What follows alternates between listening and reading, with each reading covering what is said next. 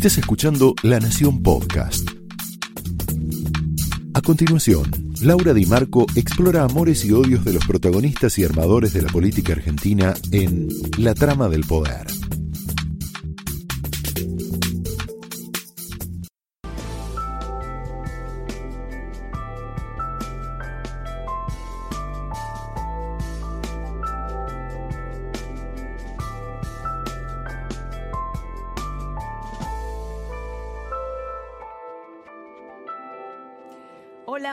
Noches, muy bienvenidos a la trama de esta noche. Tenemos un programón en esta trama, tenemos mucho, mucho material. Vamos a hacer nuestra tertulia política con el profe Osona, Jorge Osona, que nos trajo una exposición donde vas a entender mucho la trama del delito, del avance de la inseguridad en el conurbano bonaerense, una trama que está hecha de narcos, de barras y que se nutre de la pandemia. En la tertulia va a estar Claudio Suchovicki explicándonos cómo es esto de que el presidente Alberto Fernández no cree en programas económicos. Entre otras cosas, pasaron cosas muy fuertes en la semana y las vamos a analizar con, con Sucho. Y por supuesto lo tenemos a Jaime Rosenberg, que nos vamos a meter en los secretos y el verdadero significado de la reforma judicial que tiene en mente Alberto Fernández. Para frutilla del postre, al final del programa, vamos a tener a una dirigente muy importante que conoces mucho, que tuvo que ver con un momento muy importante de la Argentina y que conoce mucho a Cristina Kirchner.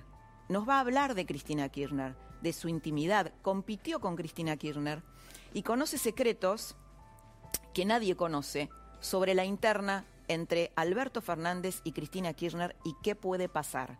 Esto está al final de la trama y es imperdible, así que te, invito a que te quedes. Todos estos temas que te adelanté son temas de la agenda política tradicional.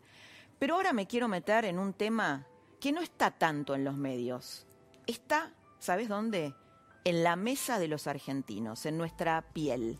Esta semana, nuestro colega Luciano Román publicó un artículo que la rompió en la web de la Nación. Fue muy, muy debatido en las redes. ¿Sabes por qué? Porque un- tocó una cuerda muy profunda de la argentinidad.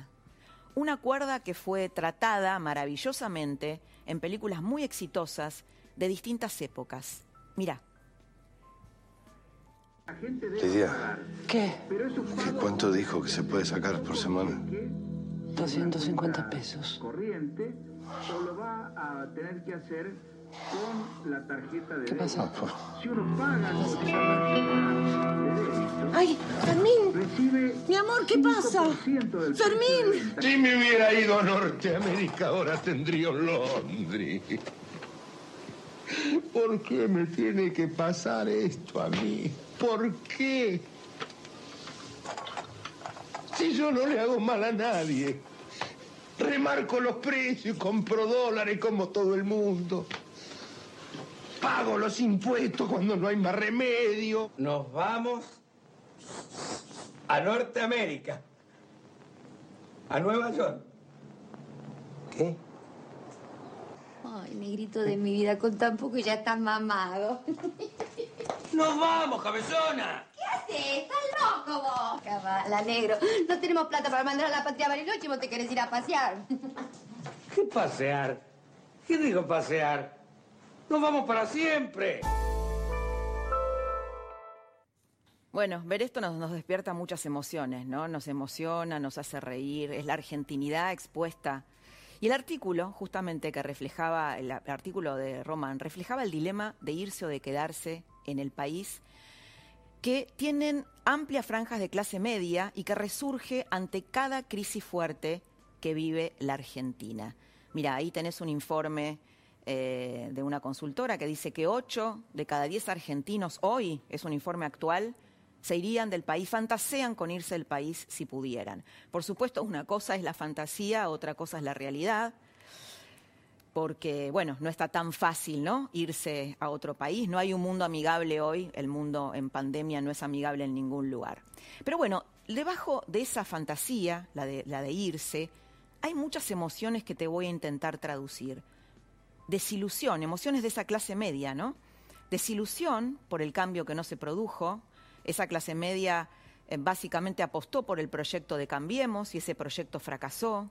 Agotamiento por haber apostado muchas veces y a distintos gobiernos y haber perdido. Y miedo, hoy se suma el miedo por el futuro de los hijos y por lo que vendrá. Vos sabés que hay un fenómeno nuevo ahora, que las familias de clase media impulsan a sus hijos a probar suerte afuera, cosa que antes no pasaba, tal vez padres más grandes, que ya no están en edad de irse, ellos no, pero los hijos sí, ¿no? La pandemia ahondó la grieta moral, es decir, dejó ver con más claridad, con un, como si fuera un espejo de aumento, las dos Argentinas con valores muy diferentes. Vamos a, te invito a ver un tape que hizo una militante kirchnerista que grafica la grieta, por supuesto desde el punto de vista del kirchnerismo, ¿no? Pero que perfila la grieta. Mira lo que dice. Yo, IPF. Vos Latam y yo Aerolíneas. Vos tan Lanata y yo tan Víctor Hugo. Vos Acosta, yo Daddy. Vos Brandoni y yo tan Echarri vos tan la rural y yo tan docente, vos tan Carrió y yo tan Tailade, vos tan Clarín y yo tan Página, vos tan Vidal y yo tan Axel, vos Meritocracia y yo La Patria es el otro. Mucho para discutir, ¿no? Sobre el contenido. Pero bueno, digamos que por un lado hay argentinos que quieren vivir de lo que generan, ahorrar, progresar, es decir, el ideario, reivindican el ideario de nuestros abuelos y bisabuelos inmigrantes. Es la Argentina que se indigna frente a la corrupción y cree en la autonomía y cree en el mérito personal. Y por otro lado, hay una Argentina que se siente cómoda, dependiendo del Estado, descree del progreso a través del mérito propio y relativiza la corrupción. Estoy simplificando mucho estas dos Argentinas y simplificando al máximo, te diría que hay una Argentina que se siente cómoda sin trabajar y otra que se siente profundamente indigna y violentada puesta ante la misma situación. Y te digo que esto no tiene que ver con clases sociales. Esta grieta atraviesa clases sociales. Hay gente de sectores vulnerables que están impedidos de trabajar por la pandemia y se sienten profundamente violentados e indignos porque quieren trabajar. Algo para remarcar. La ayuda estatal a la población vulnerable, por supuesto, es muy necesaria en un país que tiene un 50% de pobres. Y mucho, mucho más durante la crisis, durante la pandemia. El problema, ¿sabes cuál es? Es que la Argentina vive en crisis y la ayuda se eternizó. Vamos a escuchar, te invito a escuchar un audio de un psiquiatra que es Elías Abdala, yo lo entrevisté en Radio Mitre hace un par de sábados, y él cuenta qué le pasa a una persona que recibe por años y años y años subsidio y comida que satisface sus necesidades físicas, pero qué le pasa en sus emociones, qué le pasa en su autoestima. Mira, escúchalo. La comida que aporta el Estado y todos los planes sociales son necesarios para que esa persona sobreviva físicamente, pero psicológicamente el daño que eso produce es fenomenal. En general, todas las políticas de ayuda económica a estas poblaciones, eh, que son muy necesarias, repito, no toman en cuenta el, el factor psicológico. La persona que está desocupada o que es pobre, uno de los sentimientos que tiene con frecuencia es vergüenza. Se siente como muy eh, degradado y con una sensación de autoestima eh, muy pobre, ¿no? La humillación, la vergüenza es una constante. Fuerte, ¿no? Lo que dice Abdala y que en general las políticas públicas no tienen en cuenta, ¿no? Entonces hay una Argentina que eh, ve, al, digo, en esta dicotomía entre las dos Argentinas, que ve al jubilado de Quilmes como una víctima y otra que lo ve como un victimario. Hay un avance en el delito en el conurbano de la mano de narcos y de barras que es muy interesante. El profe Osona lo, lo estudió mucho y nos lo va a contar. Porque te cuento esto, ¿por qué? Porque el delincuente muerto por el jubilado era de la barra de Quilmes. Voy a traducir las voces de la clase media desilusionada. Volví a la Argentina en 2001 porque a pesar del momento tremendo que vivíamos, había un clima de nacimiento. Hoy en cambio siento que vamos a un pozo más profundo. Esto lo decía, me lo decía un importantísimo referente del mundo de la cultura, que te, daría mucha tristeza escucharlo, eh, escucharlo si lo, pu- si lo dijera, ¿no? Eh, te expulsan, dice otro actor muy, muy célebre que está pensando en hacer las valijas. ¿Esto por qué nadie lo quiere decir en público? Porque te escrachan, porque te exponen a un escarnio colectivo del núcleo duro del kirchnerismo y bueno, y no se quieren bancar esa, esa andanada, ¿no? Sienten que la Argentina expulsa a quien podría salvarla porque se van los que más riqueza podrían aportar en todos los sentidos y también impuestos. Algo para mirar, te voy a dar una buena y que muestra un cambio. Eh, hay reuniones entre la AEA, la- las principales empresas argentinas, eh, los principales empresarios y la CGT. Se están reuniendo más allá de que el gobierno los convoque, no los convocó nunca, dije- dijo Alberto Fernández que los iba a convocar, no los convocó. ¿Qué están diciendo? No queremos otro default, pero están diciendo algo muy importante. Reconocen que la reactivación de la economía post pandemia no es desde el Estado, sino apostando a la iniciativa privada. Acá quiero detenerme, hay una novedad. La CGT respalda que la reactivación de la economía tiene que venir por el lado privado, es decir, ha cambiado un paradigma de 70 años. Importante registrarlo. Hoy arrancó formalmente la instalación del tema de la reforma judicial. ¿Cuál es el fondo de la cuestión?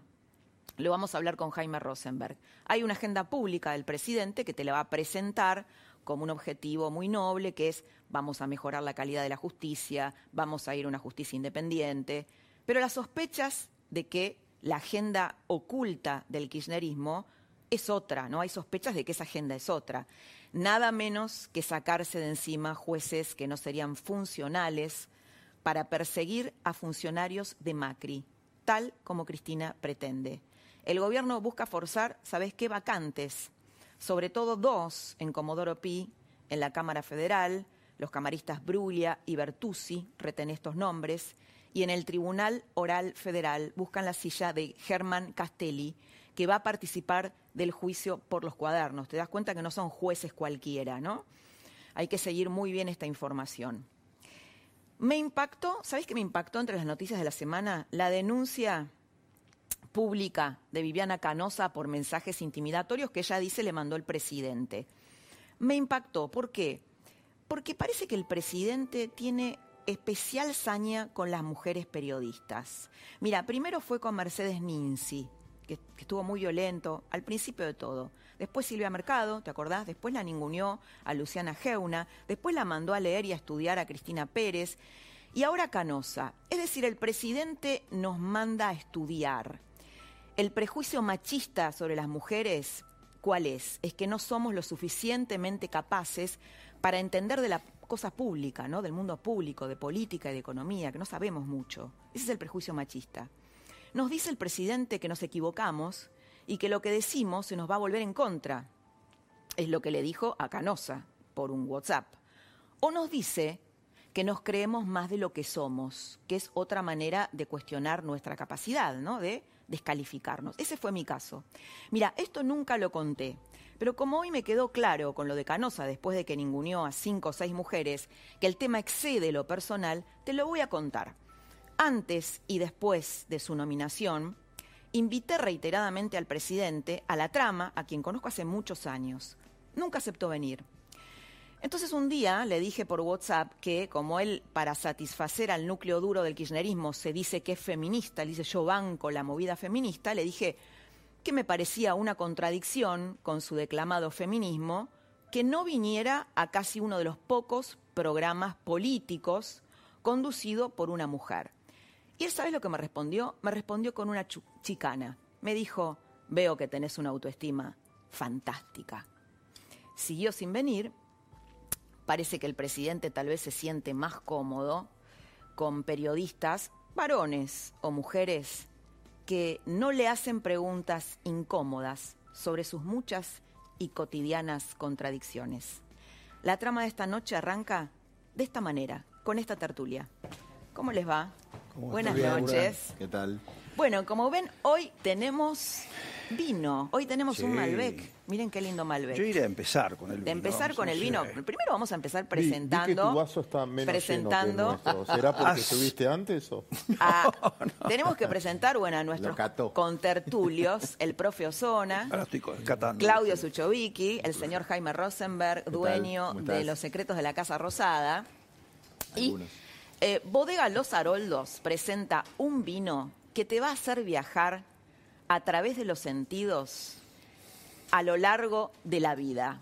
Haroldos Estate, sin duda, más de lo que esperas. Mira.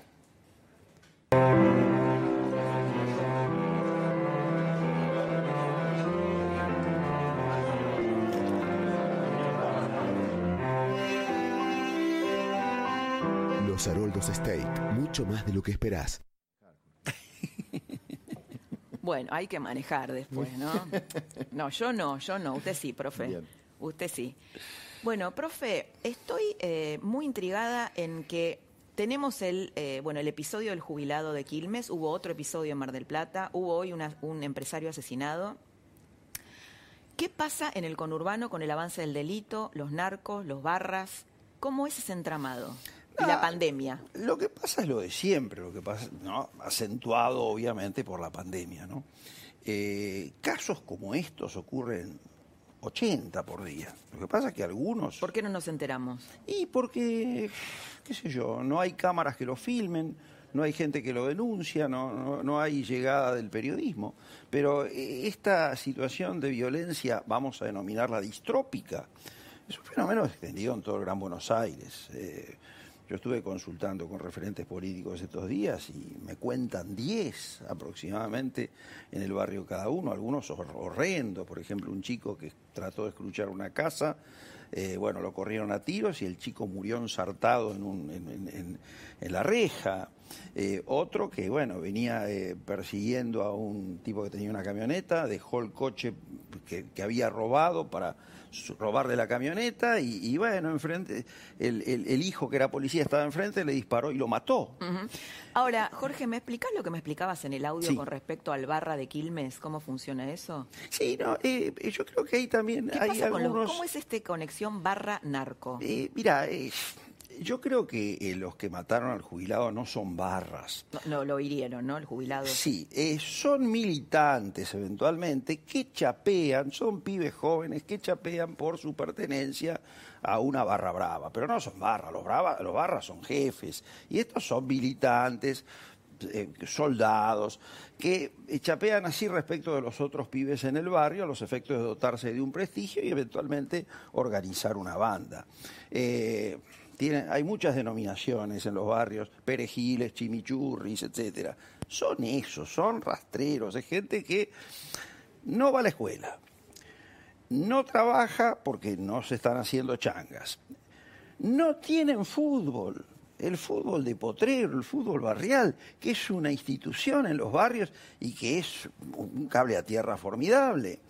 Eh, en las casas hay unos conflictos brutales a raíz de la situación económica que se vive. Y por lo tanto eso determina que las barras, las bandas, la barra de la esquina, la prototípica, bueno, eh, sea grande. A eso tenés que sumar el hecho de que hay menos cocaína. ¿no? Y que de hecho los pobres no ¿Qué consumen es cocaína. ¿Por qué hay menos cocaína? Porque los traficantes están armando stock y por lo tanto producen menos pasta base, es decir, menos paco, que es lo que queda, el residuo que queda después de la cocción de la cocaína.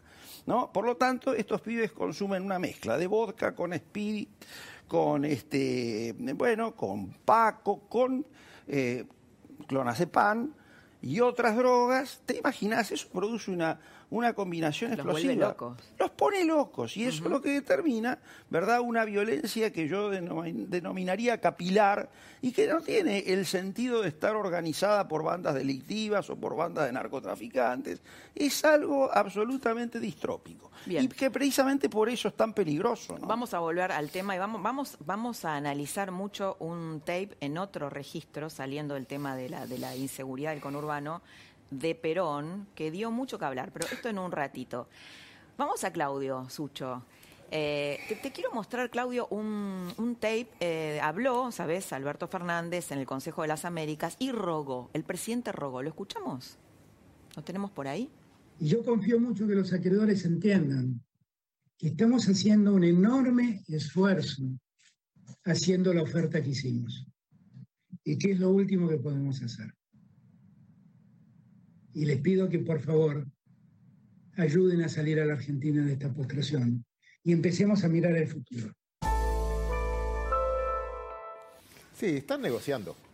Eh, yo creo que es muy probable que Argentina no se corra del número, no está muy lejos, está muy cerca. Y sí lo que están discutiendo es la parte judicial. ¿Qué castigo tenés si no me volvés a cumplir? Lo hablábamos eh, el otro día. Creo que finalmente también hay un punto que hay que marcar, que es lo del plan económico, si no hay plan económico. Sí, sí. ¿Qué te pareció esto que en el Pero Financial Times dijo tiene, eso? tiene que ver con esto. Tiene que ver, eh, precisamente, ponete del lado, vamos a hacer un juego. Mm. Vamos a suponer que yo te debo plata. Sí. Te debo plata. Decís, Qué mal eso, ¿eh? Sí, está muy mal, pero bueno, sabes la situación. ¿qué va a Sí, sí. Ya lo conoces, buen momento para. Bueno, y te digo, Laura, no te puedo pagar, Mm. pero dentro de un año te voy a poder pagar. Lo único que te pido es aguantame y bájame los intereses. Pero dentro de tres años, ¿y por qué me vas a poder pagar dentro de tres años y hoy no? Ajá, no te cuento. No, pero tenés que tener un plan. Me tenés Claro. que decir, no, mira, voy a ahorrar plata de acá, voy a ahorrar. Entonces yo necesito creerte y darte ese tiempo. Bueno, si pero no, me ¿sabes que qué? dar Ejecuto un- el cheque. Un esquema sustentable para Bueno, que eso yo es te un crea. plan económico. Claro, Entonces, claro. yo me- vos me tenés que dar un plan para que yo no te ejecute, para que yo quiera arreglar. Si yo tengo un título ejecutivo sobre vos. Entonces, vos me decís, no, por la pandemia. Sí, todos los países tienen pandemia. ¿Por qué vos no? No, porque debo mucho. Todos los países deben mucho, deben mucho más que la Argentina. Tampoco es tanta la deuda en relación al PBI, ¿no? Por eso también fue toda una Toda discusión. Latinoamérica debe, debe bastante más. Por eso, en parte, lo que están haciendo es negociando. Argentina tuvo voluntad de pago, hizo una oferta, la discusión y la traba es legal. Están muy cerca. Ese que está muy cerca también es parte de la negociación, porque es bueno, es la última. Si- Si no, como, si no me vas a pedir, yo te digo, yo te ofrezco 40, yo te ofrezco 60. Bueno, está bien, te ofrezco 45, yo 59. Yo te ofrezco 50, yo 58. Bueno, es desigual el momento donde estamos negociando. En algún momento te tengo que, y vos me tenés que creer. Pero, y esto es lo más grave y termino con esto, que es el problema ni siquiera es si hay un plan económico o no hay un plan económico, o si es la última oferta o no es la última oferta. El tema es si me crees, la credibilidad. Yo te puedo hacer un plan económico. El ejemplo que yo siempre pongo, todos los lunes yo en casa digo, esta semana sí empiezo la dieta. Mi Mm. familia me mira y se ríe, porque ya No no, te me cree, cree. no te yo cree. no me cree, ya di muchas evidencias de que no. Esto es lo mismo, decís, no, voy a hacer un plan económico que voy a bajar. Y por más que vos me lo digas, yo te voy a creer que vos vas a bajar el gasto, que vas a hacer esto, que vas a hacer lo Bueno, otro. Ge- Argentina nunca cumplió. Entonces, el problema Pero además, ¿sabés no es el plan, es la dice- credibilidad, ¿no? Él dice, no sé si viste, me gustaría ver un, un tuit que hizo después eh, Santiago Cafiero, su jefe de gabinete, responsabilizando a- al gobierno de, de Macri, ¿no? Digo, no, no digo que no haya tenido, hay que debatir si ese préstamo estuvo bien tomado o no, pero eh, la verdad es que, ah, lo tenemos acá, mira, debemos ser claros a la hora de hablar de la negociación por la deuda.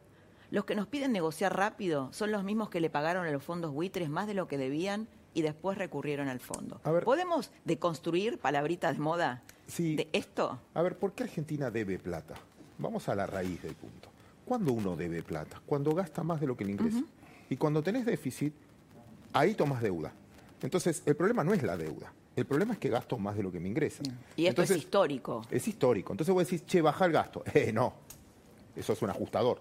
Bueno, subimos impuestos. Eh, entonces estás trabando. No, no podemos ni bajar impuestos, no podemos ni subir impuestos, ni podemos bajar el gasto. Y entonces, y tomo deuda. Entonces, cuando vos estudias la deuda argentina, tenés tres factores. Primero, principal, mala praxis. ¿Por qué? Gran parte de la deuda del Estado es juicios al Estado, que perdió y paga con bonos. O a los jubilados no le pagan con bonos.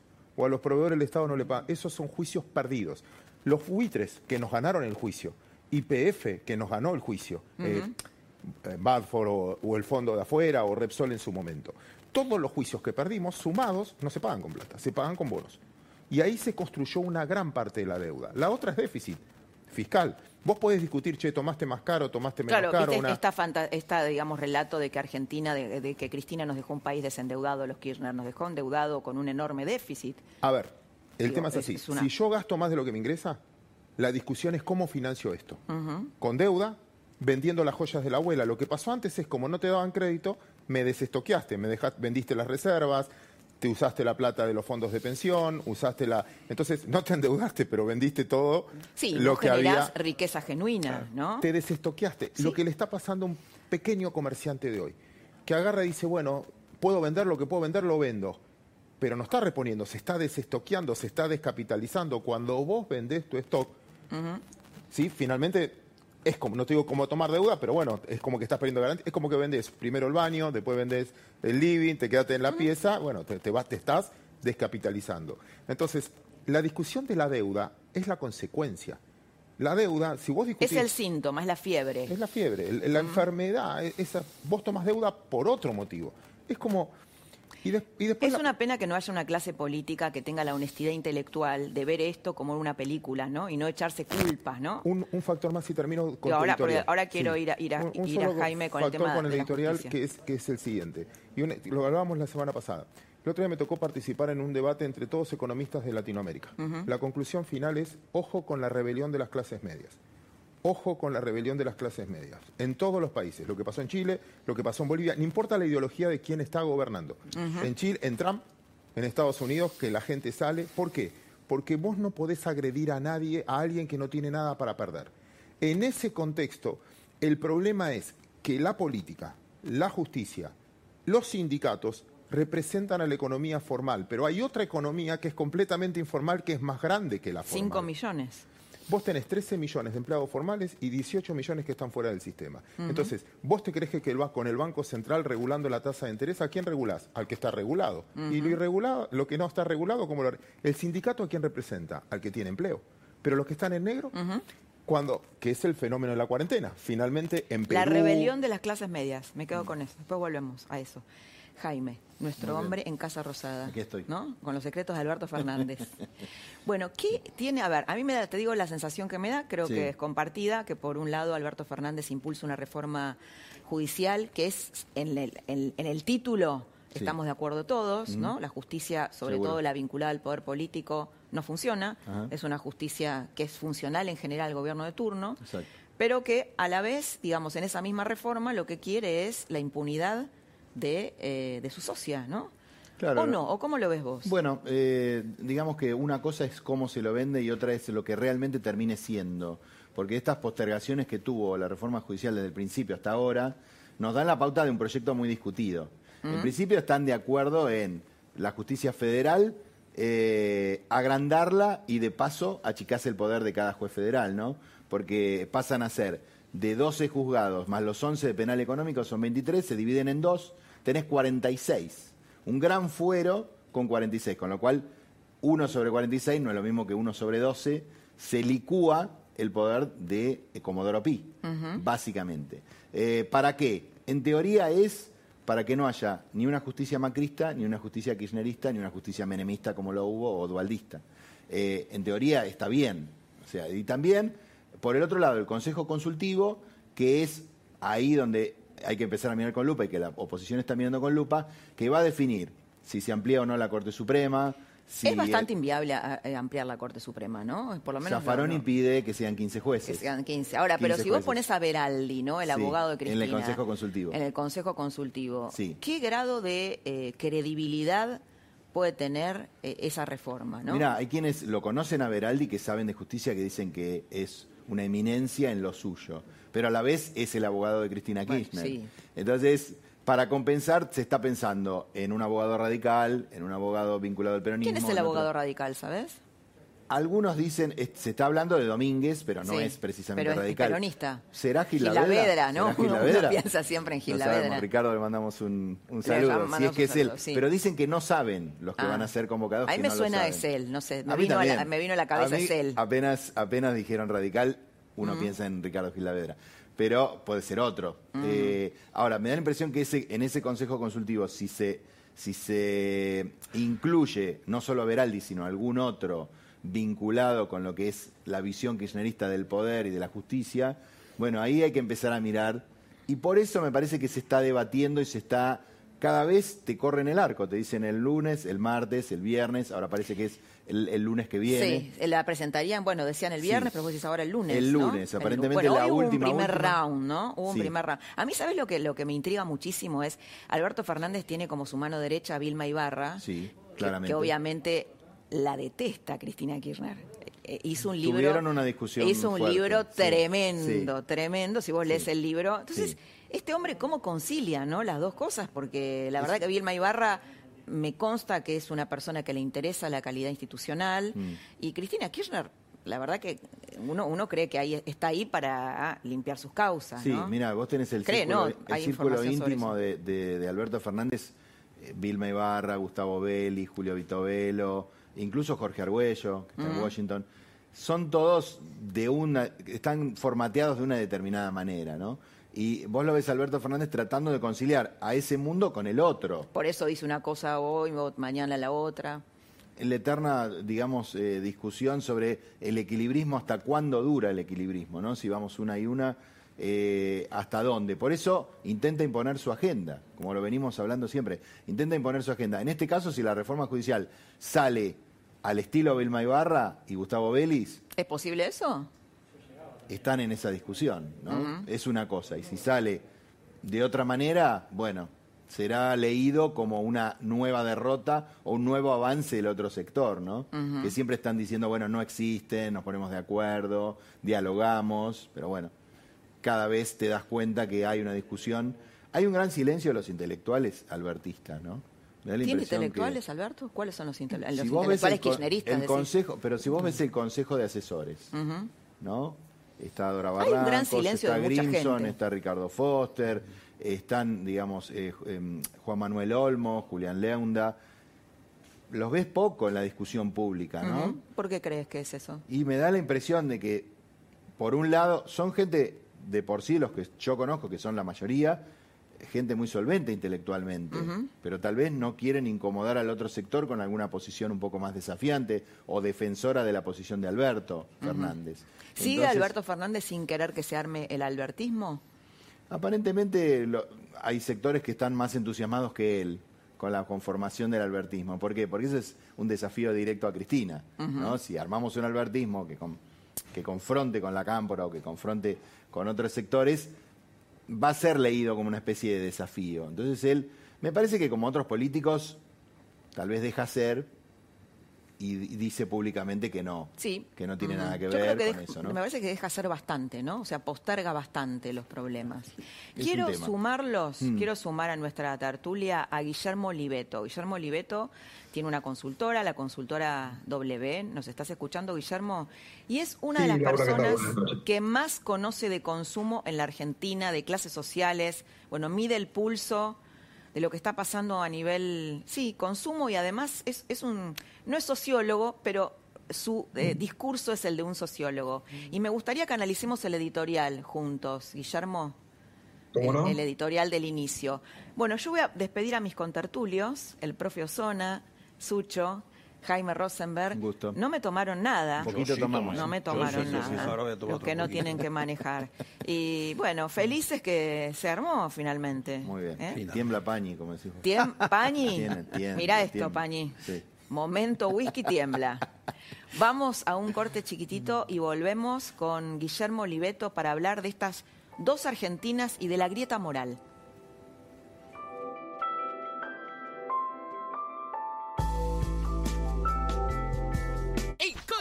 De 3.000 productos en oferta todos los días. Hasta el miércoles, 50% de descuento en la segunda unidad y un 30% más exclusivo de nuestra comunidad, llevando dos productos iguales en Pepsi botella por 2 litros y cuarto. Helmas, Nescafé, Mister Músculo y jabón en polvo y líquido para lavar la ropa Ala. 3x2 en marcas seleccionadas de cervezas. 2x1 en jugos en polvo seleccionados. Y hasta el domingo, milanesas de nalga a 349 pesos con 90 por kilo y milanesas de bola de lomo y cuadrada a 299 pesos con 90 por kilo. Coto, yo te conozco.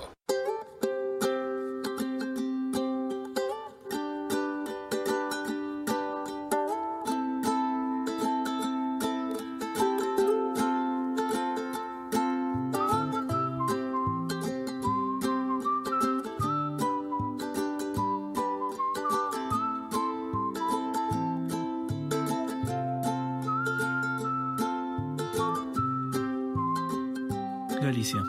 Esperamos.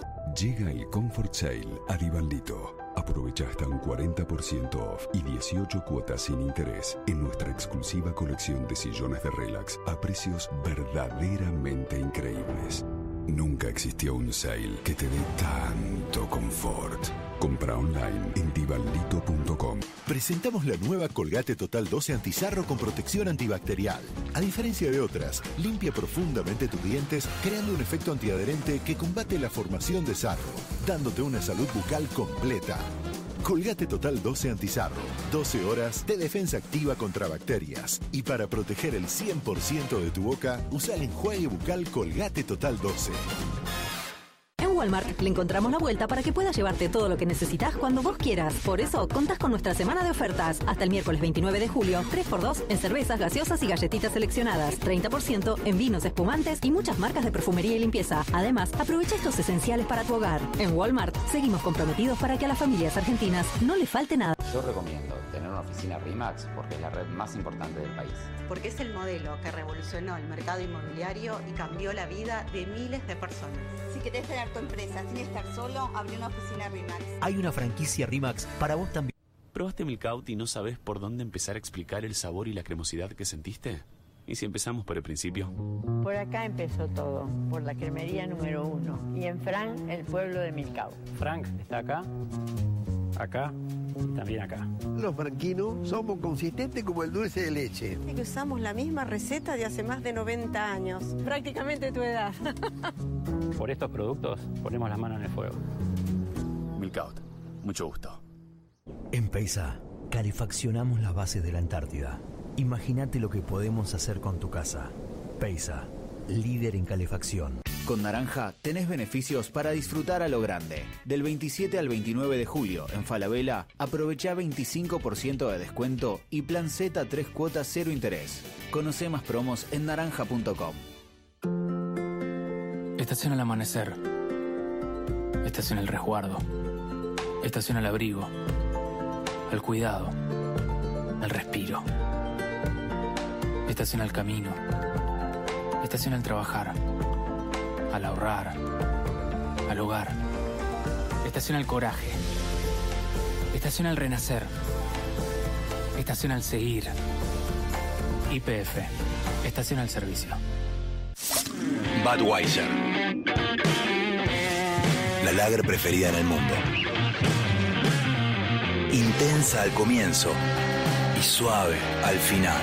Budweiser, King of Beers. Max Plan Soaje Pinto. Invierta desde 1.200 dólares por metro cuadrado en un edificio de pozo en Avenida San Juan 2318. El mejor precio de la zona desde 1.200 dólares por metro cuadrado. Consúltenos 4312-8544 www.maxplen.com En Walmart le encontramos la vuelta para que puedas llevarte todo lo que necesitas cuando vos quieras. Por eso, contás con nuestra semana de ofertas. Hasta el miércoles 29 de julio, 3x2 en cervezas, gaseosas y galletitas seleccionadas. 30% en vinos, espumantes y muchas marcas de perfumería y limpieza. Además, aprovecha estos esenciales para tu hogar. En Walmart, seguimos comprometidos para que a las familias argentinas no le falte nada. Llegó el momento de actualizar lo que quieras. Llegó Hot Sale recargado. El 27, 28 y 29 de julio, aprovecha online miles de descuentos en diferentes categorías. Actualizate y compra eso que necesitas. Entra a hotsale.com.ar.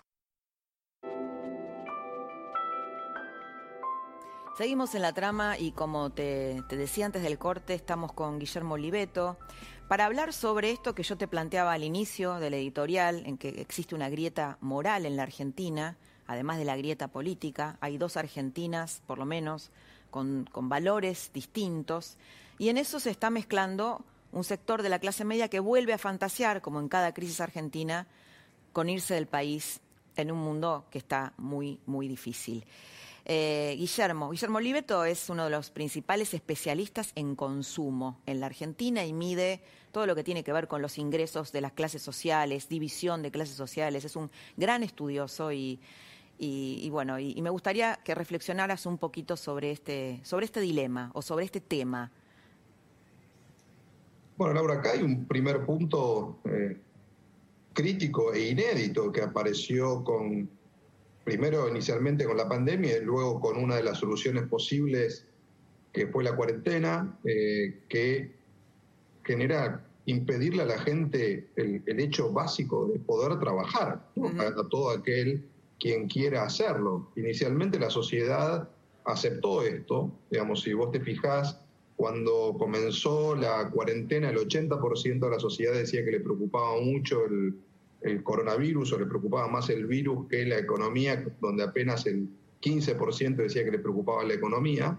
Estoy citando datos de, una encuesta de, semanal de Sinopsis, mientras que ahora eso ya es 53% la economía contra 45% el virus. Es decir, que luego de cuatro meses de cuarentena, obviamente la economía entró en la agenda de la vida cotidiana de muchos argentinos porque una cosa era un mes, un mes y medio, dos meses, otra cosa son cuatro y con vistas a que esto continúe. Entonces, eh, los efectos de esto en la economía cotidiana son muy notables. Tenés una caída de cerca del 40% acumulada en el semestre en la venta de autos, de motos, de electrodomésticos, de ropa de, y del sector de la construcción. Una pérdida de casi 360 mil puestos de trabajo comparando el mes de abril, que es el último dato oficial, contra abril del año anterior, o sea, a eso le falta todavía mayo y junio. Ayer se publicó el dato oficial del INDEC de la caída económica del mes de mayo, que de casi 21%. Entonces, cuando uno junta todo eso, bueno, eh, hoy en la agenda de la sociedad hay un debate muy fuerte sobre si estuvo bien o no eh, dejar de trabajar tanto tiempo y lo que eso implica, fundamentalmente para todos aquellos que tienen que ganarse eh, su ingreso con lo que el servicio que prestan, con el trabajo que prestan cada día, que son los dos millones y medio de autónomos, monotributistas, independientes, más los 5 millones de informales. Bueno, todas claro, los que generan, digamos, el tema son eh, los que generan dinero para vivir, los que tienen que generar dinero por su cuenta para vivir, ¿no? Exactamente, eh, que no dependen ni del Estado o tienen una, una posición en una empresa privada que pueden trabajar desde la casa o que les mantiene eh, el puesto aunque no puedan concurrir a trabajar. Entonces...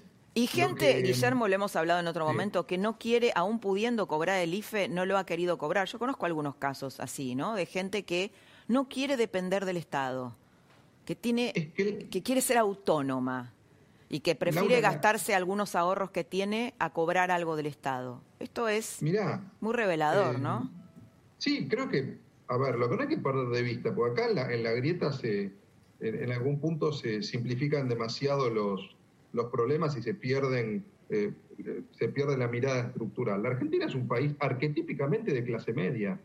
Y la clase media, cuando lo indagamos en todos nuestros estudios, cómo se autodefine o cómo se define a sí misma, es yo no soy ni rico ni pobre, yo tengo que trabajar para vivir. Entonces, el trabajo es eh, una condición central de esa identidad de clase media la clase media hasta ahora era el 45% de los hogares del país, pero era el 80% del imaginario. Es decir, 8 de cada 10 argentinos creen ser clase media, aunque una parte no lo sean, porque comparten esos valores, ¿no? Por eso vos decías en tu introducción que esta eh, esta idea de valores que tienen que ver con la dignidad del trabajo, con el esfuerzo, con el compromiso, con levantarse todos los días a la mañana y, para decirlo en lenguaje coloquial, ganarse el pan. Sí, eh, con tener un sueño, ¿no? Si lo querés eh, en, alguna, no sé, en, en, alguna frase o de algún modo más poético, tener un sueño eh, comprometerse con ese sueño, desarrollarlo y finalmente alcanzarlo, ¿no? Que era lo que hacían nuestros abuelos cuando venían acá a hacer la América y se querían construir la casa y querían que su, que su hijo fuera profesional, mi hijo el doctor, ¿no? Era el imaginario de una clase media. Es que la, la clase media en la Argentina es sobre todo eso, es un lugar hacia dónde ir, es un lugar hacia donde en algún punto llegar y tratar de mantenerse, ¿no? La clase media mira siempre hacia arriba, fuertemente aspiracional y teme siempre hacia abajo. Por eso hoy hay un nivel de hipersensibilidad social tan fuerte, porque en un nuevo contexto de crisis donde el más optimista, que es el Fondo Monetario, te dice que la economía este año va a caer 10%, y hay economistas hablando del 15%, el consenso de economistas habla del 11 o del 12%, que eso es la misma magnitud que tuvo la caída del 2001, del 2002, sin que los, fenómenos y los problemas son de origen completamente distinto. Ahora, los números son los mismos. Entonces, eh, en ese sentido, la gente tiene mucho temor la gente se juntaron todos los miedos, ¿no? Por un lado existe, por supuesto, el miedo al virus, pero por otro lado existe el miedo de su, de su sustento y de cuándo va a poder recuperar la dignidad que le da volver a ganarse lo suyo, más allá de que acepte la ayuda estatal en, muchos casos, la agradezca, pero lo que diga es, mira, yo más que los 10 mil pesos quiero poder volver a abrir mi comercio, ¿no? Ahora, hay otra Argentina que no, que no se siente incómoda en esta situación, ¿no? Digo, si vos tuvieras que definir la grieta moral, ¿cómo la definirías? ¿Qué valores hay de un lado y qué valores del otro? a mí me parece que la, no sé si es la grieta moral, pero sí son dos miradas dentro de la grieta, que es eh, quién empuja el carro, ¿no? O quién, quién eh, y me parece que en este sentido lo que vos citabas es, clave la reunión de los empresarios más importantes de la Argentina con, en AEA, que son dueños de, sus empresas, eh, junto con la CGT. Lo que te están diciendo es, miren, la crisis es de un nivel de magnitud que suponer que solo se va a poder salir de acá con el Estado, me parece que es como querer tapar el sol con la mano. Entonces, creo que en, algún punto los valores que están de un lado es creer en el empuje del sector privado, creer en el premio vinculado con el esfuerzo, creer en la igualdad de oportunidades, pero no necesariamente en la igualdad de resultados. Me lo definís chiquito porque... resultados sin, sin que no importe qué hizo cada uno, bueno, en algún punto atenta contra esos resultados, terminás emparejando todo para abajo. Es interesante eso, ¿no? La igualdad de oportunidades en donde necesariamente tiene que estar el Estado presente no significa igualdad de resultados. Guillermo Oliveto, muchas gracias por haber estado esta noche ayudándonos a pensar en estas cosas, en la grieta moral. Gracias. Vamos a un corte chiquito y volvemos, volvemos, no te pierdas, a una dirigente política que conoce mucho a Cristina, que compitió con ella y que nos va a hablar de la interna entre Alberto Fernández y Cristina Kirchner como nunca la escuchaste. En Coto, más de 3.000 productos en oferta todos los días. Hasta el miércoles, 40% de descuento en la segunda unidad y un 30% más exclusivo de nuestra comunidad, llevando dos productos iguales en salchichas bienísima, Green Life, lavandinas ayudín, rollos de cocina y en todos los pañales. 3x2 en Heineken y marcas seleccionadas de cervezas. 2x1 en KitKat y jugos en polvo seleccionados. Y hasta el domingo, milanesas de nalga a 349 pesos con 90 por kilo y milanesas de bola de lomo y cuadrada a 299 pesos con 90 por kilo. Coto, yo te conozco.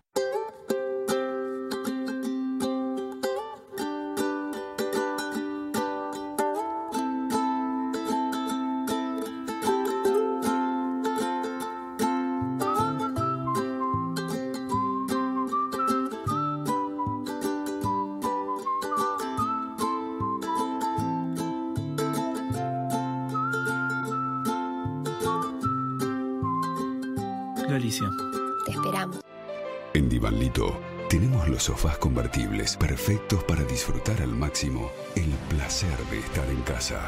Aprovecha nuestro aniversario y obtené hasta un 40% off y 18 cuotas sin interés. Compra online en divanlito.com. Del 27 al 29 de julio llega el Hot Sale a Tienda Naranja. Prepárate. Vas a tarjetear como más te gusta. En tienda.naranja.com, con cuotas chicas, podés disfrutar a lo grande. Ya podremos compartir una birra, pero compartir una lata y mejor no. Entonces, ¿cómo hacer para reconocer la suya? Una idea. Los packs de Brahma ahora traen stickers. Pegue uno sobre la figura de su lata y listo. Aunque no se parezca a usted. O sí, qué plato. Es un aporte de Brahma para disfrutar cuidándonos. Del viernes al domingo en Disco y Jumbo, 70% de descuento en la segunda unidad de marcas seleccionadas de galletitas capilares y yogures. 50% de descuento en la segunda unidad de vinos. 3x12 en marcas seleccionadas de aguas y cervezas. Además, cuarto trasero de pollo fresco, 89 pesos el kilo. Disco y Jumbo. Presentamos la nueva Colgate Total 12 Antizarro con protección antibacterial. A diferencia de otras, limpia profundamente tus dientes creando un efecto antiadherente que combate la formación de sarro, dándote una salud bucal completa. Colgate Total 12 Antizarro. 12 horas de defensa activa contra bacterias. Y para proteger el 100% de tu boca, usa el enjuague bucal Colgate Total 12. Max Soaje Pinto. Invierta desde 1.200 dólares por metro cuadrado en un edificio de pozo en Avenida San Juan 2318 El mejor precio de la zona, desde 1.200 dólares por metro cuadrado. Consúltenos 4312-8544 www.maxplen.com ¿Probaste Milkout y no sabes por dónde empezar a explicar el sabor y la cremosidad que sentiste? ¿Y si empezamos por el principio? Por acá empezó todo, por la cremería número uno. Y en Fran, el pueblo de Milcao.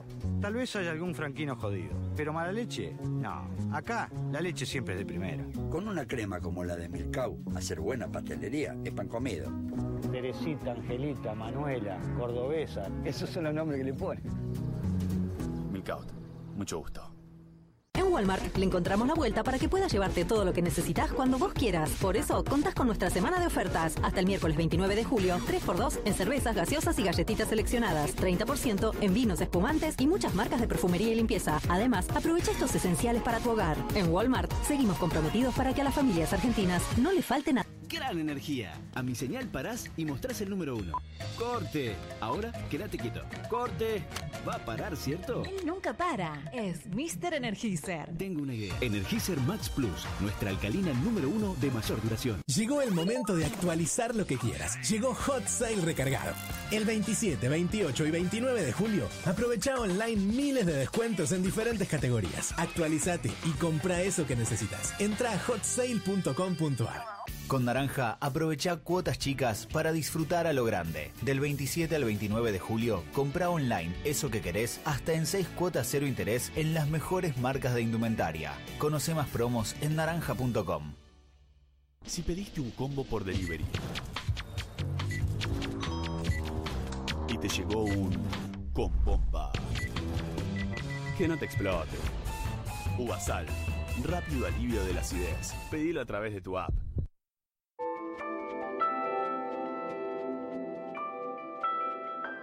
Lo prometido en la trama, estamos con la señora Chiche Dualde. Chiche, muy bienvenida esta noche. ¿Me escuchas bien? ¿Me escucha Gracias. bien? ¿Sí? Bueno, Chiche, la... Bárbaro. La quiero invitar eh, a compartir un, un audio que es, eh, la, la contextúa un poco, del, del presidente Alberto Fernández, pero antes de que Cristina Kirchner diera a conocer que, que él era el presidente que ella había elegido. Quiero que lo escuchemos juntas para que usted después nos haga una reflexión sobre lo que él dice, ¿no? Que pareciera tal vez premonitorio. Lo escuchamos.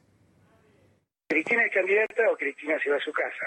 Porque lo que no podemos hacer es volver a recrear errores del pasado. Yo no tengo ganas de que el poder esté en Uruguay Juncal y en la Casa de Gobierno haya un títere. Al que Cristina le prestó los votos.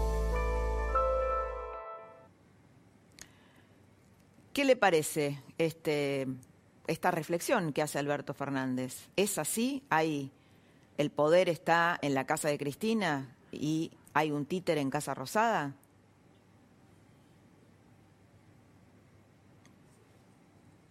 Chiche, ¿me escucha? ¿Se nos fue el audio? Bueno, la verdad que yo no creí perfecto. No, yo los escucho perfecto. Ujú.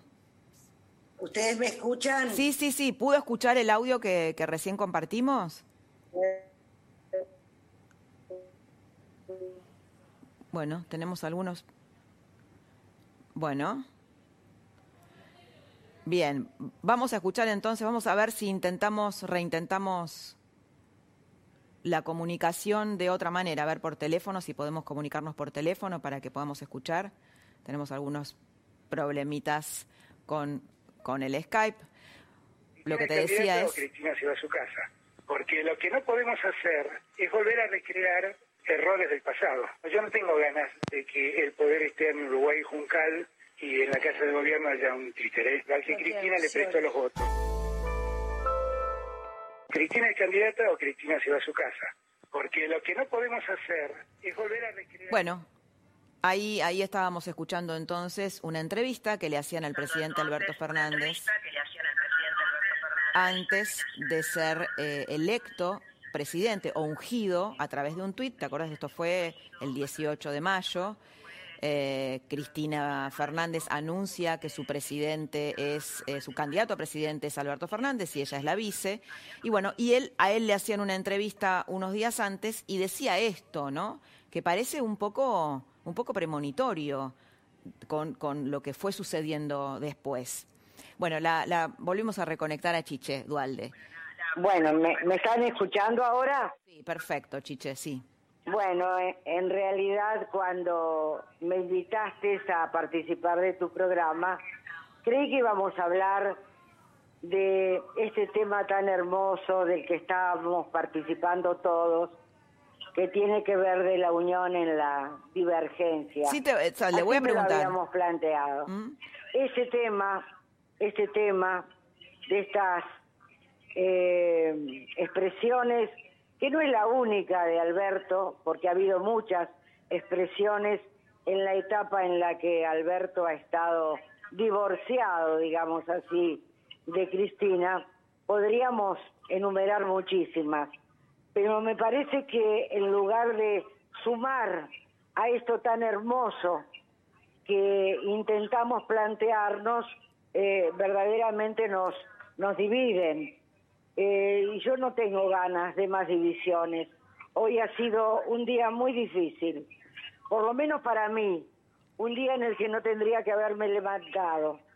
Este, y realmente seguir apostando a las divisiones o seguir buscando este tipo de cosas me parece que no suman en una Argentina que está totalmente convulsionada desde donde la mires, desde lo económico, de lo social, de la inseguridad, de la falta de dirigencia política que esté a la altura de las circunstancias. Y me sorprende, me sorprende, Laura, esta, esta pregunta. Porque es algo bueno, más. lo que pasa es que es eh, la pregunta, Chiche, no es que la inventemos nosotros, es No, algo, no, es un no, hecho político. De hecho, Es un hecho político. Claro. De hecho, ustedes hecho cuando recordémosle un poquito a la gente que ustedes firmaron un documento, eh, Sí. un grupo de Podemos peronistas. bajar esto, perdón, perdón, porque si no me sale lo que lo que estamos hablando y lo que Hay un problema de se me retorno. duplica, claro. Este, Eh, lo que, yo la lo- verdad que a mí me puso muy contenta esto que sucedió, que tuvo su nacimiento con eh, el Graciela Fernández Meijide y con tantos ¿Por qué no lo explica, Chiche? dirigentes. ¿Por qué no lo explica desde el Y in- bueno, inicio? encontrarnos que de pronto hombres y mujeres de distintas eh, partidos políticos o de distintas corrientes, encontrarme firmando un mismo documento con quien fuera mi rival en un momento político hace muchos años, a, a quien yo eh, recuerdo con mucho cariño porque logré con el tiempo tener una relación de amistad. Que estamos en O sea, un hoy camino- Chiche, eh, usted y Graciela Fernández Mejide son amigas, se han, se han hecho amigas. Eh, a- no amigas personales, no la, la amistad de- que uno puede tener con esas amigas este, con las que ha compartido muchas cosas, pero con la que he podido almorzar, con la que puedo dialogar, con la que podemos compartir ideas de futuro, a pesar de ser personas grandes. Este, yo digo, qué bueno que nos pase eso, qué bueno que podamos firmar un mismo documento buscando una salida para la Argentina. Por eso, esto que han traído a colación a mí me asusta, porque cuando a mí me tocó el, do- el 2001 o el 2002, y me tocó vivirlo como, bueno, vivirlo desde adentro, ¿no? Y ahora vivo ese 2020 como ciudadana. Y las, las dos miradas son distintas, porque el 2002 lo vivía desde adentro y, y, se, y verdaderamente uno lo, lo vive de otra manera. ¿Y hay similitudes, Chiche, entre el 2001 y esta situación? Sí, creo que creo que este es peor, ¿no? Pero pero no lo puedo mirar igual. ¿Pero por qué es peor? ¿Por qué es peor? Porque la situación es mucho más compleja, porque se suma a una situación económica gravísima, se suma la pandemia, pero también una situación social muchísimo más grave, porque pasó mucha agua bajo el puente, porque no solamente la pobreza, sino la moral media argentina sigue decayendo y decayendo y decayendo, porque la dirigencia también, y la dirigencia no solamente la política, ¿eh? la dirigencia en términos generales, sigue cayendo. Y, y porque no podemos enamorar a los jóvenes para que se introduzcan en la política para intentar cambiarla. Entonces, este, aquello me tocó vivirlo desde adentro, te puedo asegurar que con mucho miedo, porque esa noche, la noche en la que mi marido termina aceptando, y yo, acostados los dos en la cama, le pregunto qué posibilidades de salida hay, y me dice un 10%. Yo te puedo asegurar que sentí mucho miedo. Me imagino. Y hoy, y hoy, que creo que es una situación peor, porque el mundo está viviendo una situación muy grave. ¿Quién nos va a ayudar a países como los nuestros? Este, ¿Quién nos va a dar una mano si, si nosotros mismos no, no, hacemos, sí. No, que tenemos que ir. Me encantaría seguir hablando porque tengo muchísimas preguntas para hacerle y estoy segura que la gente quiere escuchar esas respuestas, pero se nos está acabando el programa. Bueno, cualquier día, cuando quiera. Le agradezco mucho, Chiche. en profundidad. Chiche Dualde, en la trama. Gracias.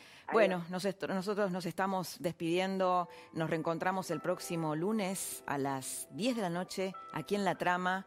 Y sigue acá en La Nación Más Carola Gil con lo que el día se llevó. Que tengas una muy buena semana. Chao. Esto fue La Trama del Poder con Laura Di Marco, un podcast exclusivo de La Nación. Escucha todos los programas de La Nación Podcast en www.lanacion.com.ar. Suscríbete para no perderte ningún episodio. Estamos en Spotify, Apple Podcast, Google Podcast y en tu reproductor de podcast favorito.